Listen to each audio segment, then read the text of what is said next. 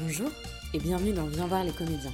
Cet été, je vous embarque avec moi au Festival d'Avignon pour partager avec vous mes coups de cœur et vous faire découvrir de nouveaux auteurs, metteurs en scène et comédiens. Aujourd'hui, je reçois Marie Fortuny qui présente son spectacle La vie en vrai avec Anne Sylvestre. C'est un hommage sensible, poétique et engagé à la chanteuse disparue en 2020. Le spectacle mêle le parcours d'Anne Sylvestre, ses chansons, ses interventions télé ou radio, à celui des deux interprètes, Marie Fortu et Lucie Sansen. Dans cet entretien, on a parlé du spectacle, mais j'ai également énormément appris sur le parcours et les engagements d'Anne Sylvestre. J'espère que cela vous intéressera autant que moi. Je vous souhaite une très bonne écoute, mais avant ça, un peu de musique.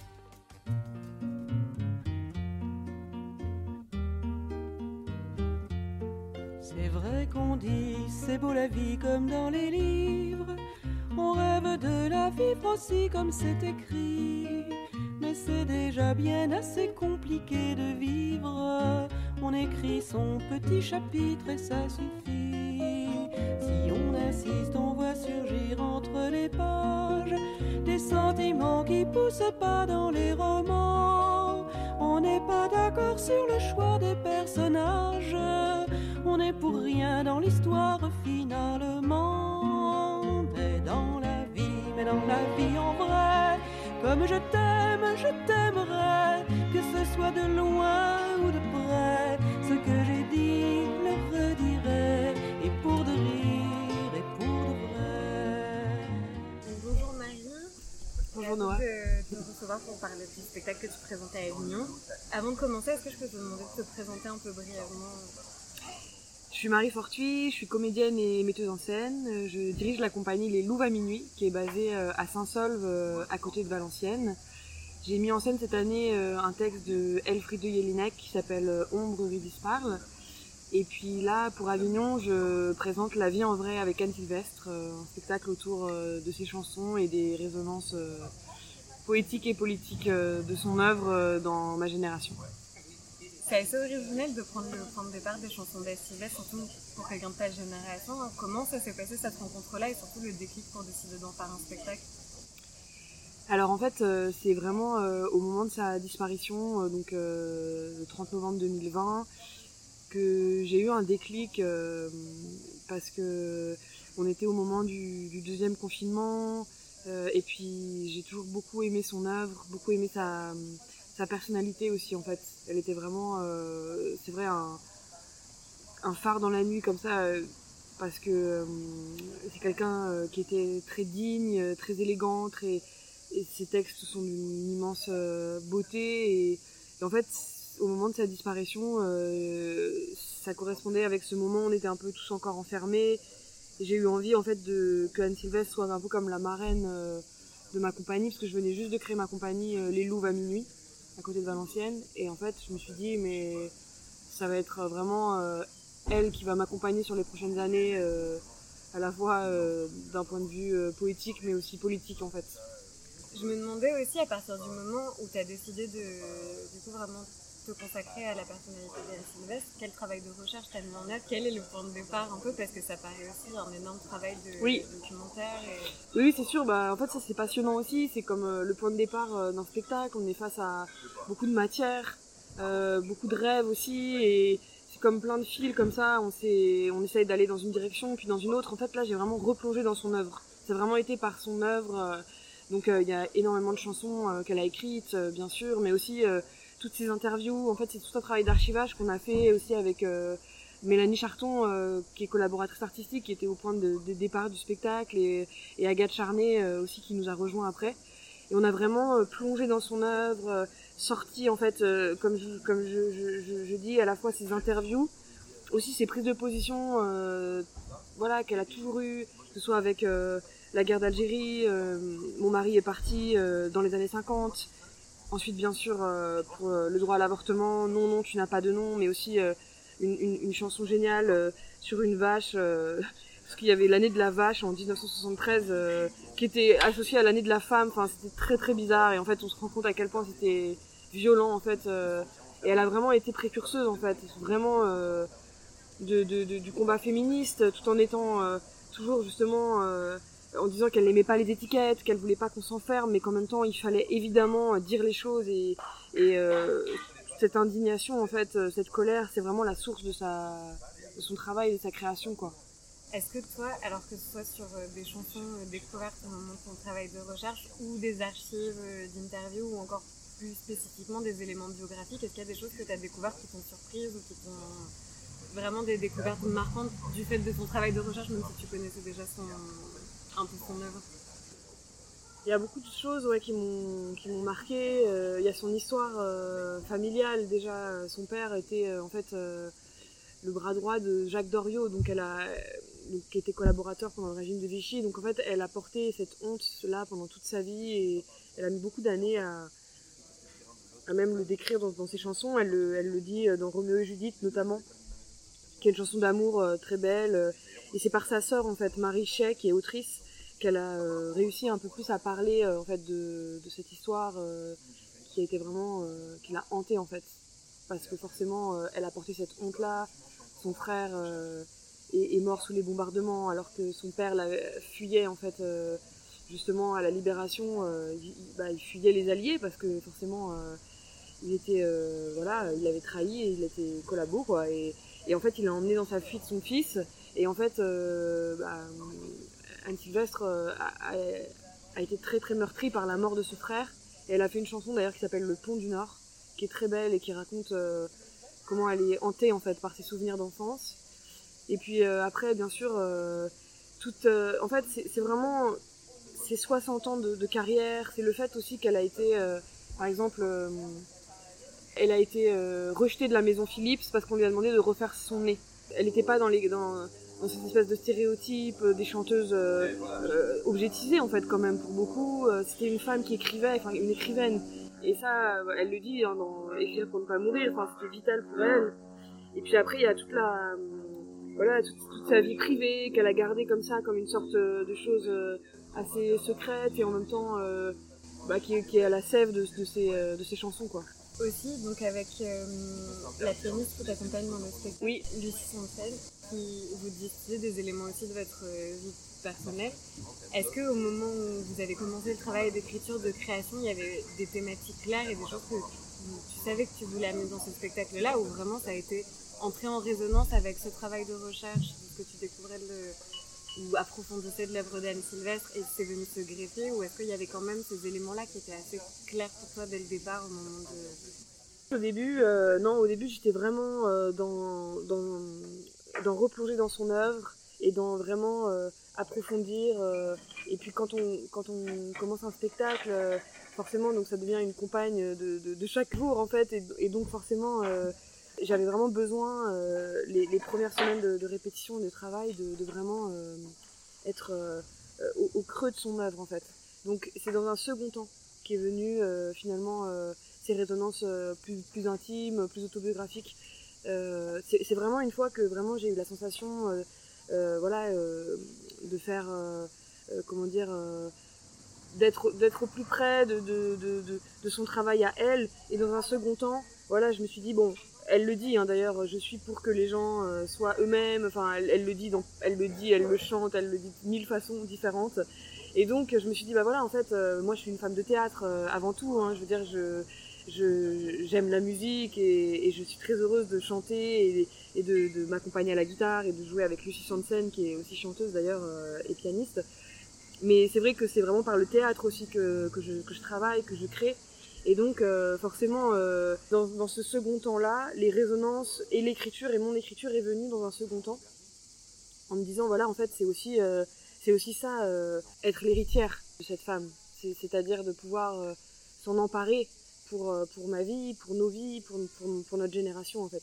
Et est-ce que tu sens que toi, ça a aussi apporté quelque chose, enfin, le fait de vraiment l'avoir un peu ça comme en compagnonnage presque pendant la création, d'écouter ces textes, de, de, vraiment mettre tout ça en résonance. Euh, ça a été aussi une expérience particulière, enfin même dans ta, au quotidien, de sentir que vraiment c'est une figure qui t'a accompagné pendant toute la création et maintenant pendant le, les représentations. Oui, oui, tout à fait. Moi, ça c'est sûr. C'est d'ailleurs, euh, il y a une chanson de Michel Bernard euh, qui s'appelle Madame Anne euh, que je chante dans le, dans le spectacle et qui dit, et elle dit, c'est assez assez drôle. Il y a aussi beaucoup d'humour, hein, parce que de toute façon, Anne Sylvestre avait beaucoup d'humour, d'élégance comme ça. Et elle dit, euh, parfois j'en ai marre de courir les routes, de balader ma vie. Euh, Et puis elle dit alors je pense à Madame Anne euh, qui porte au bout de son nom une fleur et un frisson. Et en fait c'est c'est vrai que oui c'est pour moi c'est essentiel. c'est comme enfin c'est- des figures en fait qui nous accompagnent au, jour le jour. Enfin qui m'accompagnent en tout cas et qui sont comme voilà des grandes sœurs de scène j'allais dire. euh, qui dans des moments de, doute ou des moments de joie aussi euh, bah, sont là en fait et elle est là en fait oui vraiment je, je, sens qu'elle m'accompagne euh, comme une marraine un peu j'allais dire et puis comme une je sais pas je me sens un peu une mission aussi de, de, continuer à faire vivre son œuvre et en même temps aussi de il y a beaucoup d'admiration il y a immensément d'admiration je, crois simplement aussi que c'est une femme qui invite à c'est c'est une artiste qui qui invite à à développer son son fil euh, à soi d'artiste. Et, et moi je l'ai jamais rencontrée mais je sais qu'il y a beaucoup de, de, de personnes qui, qui m'ont raconté que elle était vraiment euh, extrêmement généreuse dans, dans la transmission aussi avec euh, les jeunes chanteuses ou les jeunes écrivaines ou même les plus vieilles. Enfin et donc ça pour moi c'est important parce que je me dis que c'est aussi ça aussi que que j'ai envie de perpétuer et voilà. Oui, parce que la question aussi, enfin, il y a beaucoup de questions féministes, mais il y a aussi toute cette question de la position de l'artiste. Enfin, c'est quoi d'être un Exactement. artiste et quelle place on a par rapport au monde et qu'est-ce qu'on a envie de transmettre aussi. Plus précisément par rapport à Avignon, déjà, est-ce que c'est la première fois que tu viens présenter un spectacle? Alors j'ai déjà joué à Avignon euh, il y a quelques années dans un spectacle d'un d'un auteur contemporain, euh, Fausto Paravidino. Voilà, c'était en 2015 je crois. Et j'ai joué aussi à Villeneuve, dans le festival de Villeneuve-les-Avignon euh, l'année d'avant, dans un spectacle, euh, voilà, dans un petit chapiteau qui s'appelait Ma vie en boîte. Donc non, non, j'ai, et puis je suis, je suis une grande habituée d'A- d'Avignon, je, j'y viens tous les ans euh, depuis, euh, depuis que j'ai 19 ans. euh, pour euh, voir des spectacles, faire des rendez-vous, voir des amis et puis pour, pour y jouer parfois. Donc je, c'est comme un peu un, un marathon au sens où euh, voilà euh, tout le mois de juillet que chaque jour euh, réserve son lot de de, de, surprises. De... Mais je me sens assez joyeuse en fait, vraiment joyeuse de partager le, le spectacle avec le public, euh, avec Lucie Sansen euh, avec qui je joue. Donc euh, on est, on est vraiment euh, impatiente quoi, de, partager. puis je pense qu'on est dans un moment où il y a tellement besoin quoi, vraiment de, de- d'être dans, dans une profondeur, dans une simplicité aussi. Mais je veux dire, enfin, Anne Sylvestre, elle le disait, quoi, le, rapport à la révolte, euh, à, la colère. euh, et c'est pas pour autant que le spectacle n'est pas, n'est pas, n'est pas drôle ou joyeux, mais voilà, il y a quand même. euh, je, je me sens assez en, alignée quoi, dans, dans, dans- le travail à venir. Et le fait que ce soit à Avignon, quand même avec un rapport plus direct que qu'on pourrait avoir dans n'importe quelle autre Oui. exploitation de spectacle, est-ce que- enfin, c'était, sais pas si c'est pas la question, c'était voulu, mais Si, si, mais si, si, tout à fait, ouais. Enfin, du coup, c'était vraiment dans ta démarche. De Oui, oui, tout à fait. Ce spectacle-là, c'est quelque chose d'important. Pour, pour moi, vraiment, euh, La vie en vrai, euh, ça fait un an euh, que je suis allée voir d'ailleurs Aurélien Rondeau et Charles Petit du, du Théâtre du Train Bleu. Je, je, je, je suis allée les voir il y a un an en leur disant, mais vraiment, je sens que ce spectacle, j'ai vraiment envie de le, de le partager à Avignon. Parce que c'est la fête du théâtre, parce que c'est un rituel, parce que voilà, euh, là, il y a du chant, il y a de la musique, c'est à 22h30. Donc euh, il y a quelque chose euh, un peu comme un rituel le soir, comme ça, autour de, de, de- voilà, un rituel de sorcière un peu. Enfin, il y a quelque chose de, de l'ordre, euh, je trouve, qui s'y prête complètement. Je pense qu'il y a des spectacles. j'ai une autre part de mon travail où j'aime beaucoup travailler sur vraiment, c'est très important pour moi le l'esthétique, le- je veux dire d'avoir beaucoup de, de temps de montage. Et là, c'est sûr que c'est pas du tout euh, ce pan-là euh, de mon travail. Et j'en suis aussi très heureuse parce que je pense que c'est essentiel de pouvoir avoir un spectacle très léger qui peut aller partout, qui peut aller à la rencontre de toutes et tous très vite. Et en même temps avec bien sûr une exigence euh, et, et, voilà. Et puis mais je me sens vraiment joyeuse, enfin, je me sens prête et, et impatiente. Qu'est-ce que tu recommanderais pour quelqu'un qui connaît pas du tout l'œuvre d'Anne Sylvestre si tu donner comme ça Alors je pense que c'est horrible parce que le nombre de chansons que tu as citées depuis tout à l'heure, c'est une question un peu horrible, mais quelqu'un qui connaît pas du tout, qu'est-ce que tu pourrais recommander comme première formation Euh, bah, je dirais euh, Clémence en vacances, par exemple. Euh, bon, c'est évidemment sur la thématique du féminisme, de, de... En fait, elle, raconte beaucoup les histoires de, de femmes, des narrations inédites de, de- de femmes qui ont été, euh, voilà, euh, empêchées, ou, et en même temps c'est tellement drôle, enfin... c'est- Donc, voilà, je dirais Clémence en vacances, euh, euh, Frangine, bien sûr, sur cette thématique-là aussi. et puis Marivonne, Petit Bonhomme. Après, il y a des chansons qui sont très profondes aussi dans son rapport à l'art, au théâtre. Donc, je dirais bah, Écrire pour ne pas mourir. et puis, il y a aussi Roméo et Judith, que je chante pas d'ailleurs dans le spectacle. Et du coup, je, je trouve que c'est une très belle chanson d'amour. Il y a beaucoup de chansons d'amour qu'elle a écrites en fait et qu'on connaît pas trop. Moi, c'était une grande amoureuse, je pense. Il y a aussi euh, une chanson qui s'appelle euh, Faites-moi souffrir, alors qui est évidemment, euh, je veux dire, à, l'aune du, du, du, entre guillemets, du romantisme et de la critique du romantisme. ça fait sourire, mais elle est vraiment très belle, je trouve. Faites-moi souffrir. C'est marrant ce que tu dis sur le fait que maintenant c'est quelque chose qu'on critiquerait plus parce que j'ai l'impression aussi que dans certaines chansons, elle parle de sujets notamment euh, frangines avec aujourd'hui on parle énormément de sororité. Euh, j'ai l'impression que c'est des thématiques où elle a abordé à un moment où ces sujets-là sont pas trop traités, des choses qui aujourd'hui on a l'impression qu'on découvre et que c'est des sujets qui n'ont jamais été abordés et qu'en fait elle les a traités déjà beaucoup en, amont mais voilà de manière différente sans forcément les nommer de la même manière.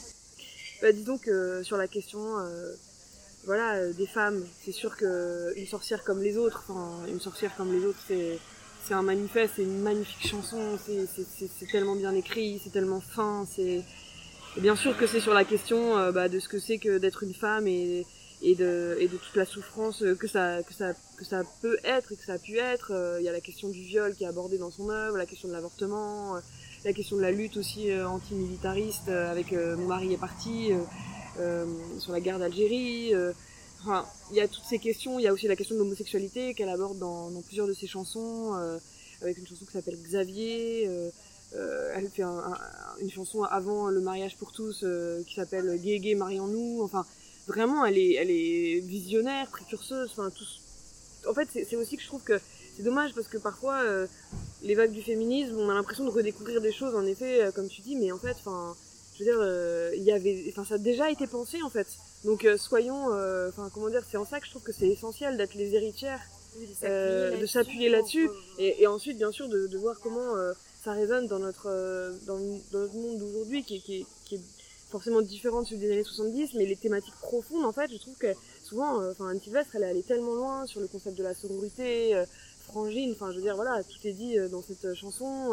Et puis euh, aussi en 78 euh, sur la question du viol. Enfin, je veux dire. Euh, et puis même sur la question aussi de, du harcèlement dans la rue, ou enfin du fait que elle en a écrit plein, des magnifiques sur la drague, qui, n'est pas de la drague, qui est atroce. Enfin, et, elle a beaucoup souffert de ça, je pense, en tant que, en tant que femme. Et, et je crois que c'est ces concerts étaient l'occasion en fait de beaucoup beaucoup de rassemblements de femmes. Et en fait on le dit pas on le dit on le sait on sait assez peu en fait parce qu'elle a été un peu euh, mise à l'écart.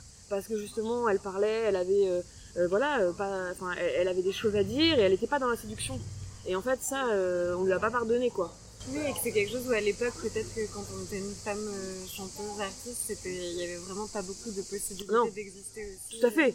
Et puis, je veux dire, elle était, voilà, il y avait, il y avait, c'est ce qu'elle dit dans, dans Frangine, il y, avait, de la place pour une, mais pas pour. Enfin, c'était toujours la même histoire, quoi. Et donc, ça, euh, c'est sûr qu'elle porte haut et, fort ses couleurs, j'allais dire. Et c'est ça, moi, qui m'inspire, en fait, aussi. Cette dignité-là, cette exigence euh, et cette intransigeance aussi, en fait, avec sa parole, parce que euh, c'est des valeurs, comme elle le dit, à la fin, on peut se regarder en face et on n'a pas honte, quoi. Il y a des extraits radiophoniques qui apparaissent dans le spectacle, mais j'imagine que toi, tu as dû en écouter pas mal pour le créer. Du coup, est-ce que tu as des exemples comme ça, de choses que tu as pu entendre justement d'intervention publique, qui du coup sont plus frontales que ce qu'on peut avoir dans des chansons où justement elles parlent de ces sujets-là? Bah, disons que euh, c'est vrai qu'on a fait un gros travail d'archivage et que, euh, par exemple, euh, c'est hallucinant en fait de voir comment c'était. Elle, elle passe chez Michel Drucker et elle chante une chanson et, et puis Michel Drucker, après sa chanson, lui parle tout de suite de son physique mais je veux dire, enfin, et elle est, en fait, elle est, elle est, on sent que quelque chose s'ouvre en elle et qu'elle est, qu'elle est décontenancée d'une façon, enfin, qu'elle est même en colère et qu'elle est, mais en fait, euh, enfin, c'est, euh, voilà, elle, va, comme elle a que 30 secondes pour intervenir à la télé à ce moment-là, elle va pas euh, faire de scandale à ce moment-là, et puis de toute façon, c'est toujours la même chose, si elle fait un scandale, ça se retourne contre elle, donc, par contre, il y a aussi, sur la question de, elle, chante une chanson en 74, je crois, au journal de, de 20h de France 2, et c'est sur la question euh, de l'année de, de la vache et de l'année de la femme où elle, elle, a une chanson qui s'appelle La vache enragée, je crois, ou enfin, je sais plus exactement le titre, mais où voilà, où elle, euh, en fait, je sais pas, elle a une, elle a une répartie et toujours dans une forme de grande délicatesse et de, en tout cas de, euh, de grande intelligence aussi. Et ça, c'est très inspirant aussi, je trouve. Ce qu'elle apprend et ce que, moi, en tout cas, je, je, je prends euh, aussi avec, c'est qu'en fait, la vulnérabilité, la fragilité, elle est, elle est, comment dire, c'est- une grande puissance en fait aussi à un endroit. C'est cet endroit, c'est ce qui vibre, euh, euh, c'est la sensibilité qui vibre en fait. Ce qui est dangereux, euh, surtout pour une femme, c'est la sensiblerie à un endroit, c'est-à-dire, mais, mais en fait là, c'est autre chose dont il est question. C'est vraiment euh, euh, cette, immense douceur d'âme en fait et, et, d'être en fait, de transmission de cœur à cœur, j'allais dire. Et ça, c'est quelque chose. euh, Enfin, pour moi, l'art, il passe par, par, par cette vibration-là en fait. En tout cas, merci beaucoup. Bah merci à toi. Est-ce que je peux te demander de redire euh, où est-ce qu'on vient te voir jouer, à quelle heure Alors le spectacle s'appelle La vie en vrai avec Anne Sylvestre. C'est à 22h30 au Cadre du Train Bleu tous les soirs, sauf le 13 et le 20. J'espère que l'épisode vous a plu et vous aura donné envie de voir le spectacle et d'écouter du Anne Sylvestre. N'hésitez pas à me faire vos retours par commentaire sur Apple Podcast ou sur la page Instagram Bien voir les comédiens. À très vite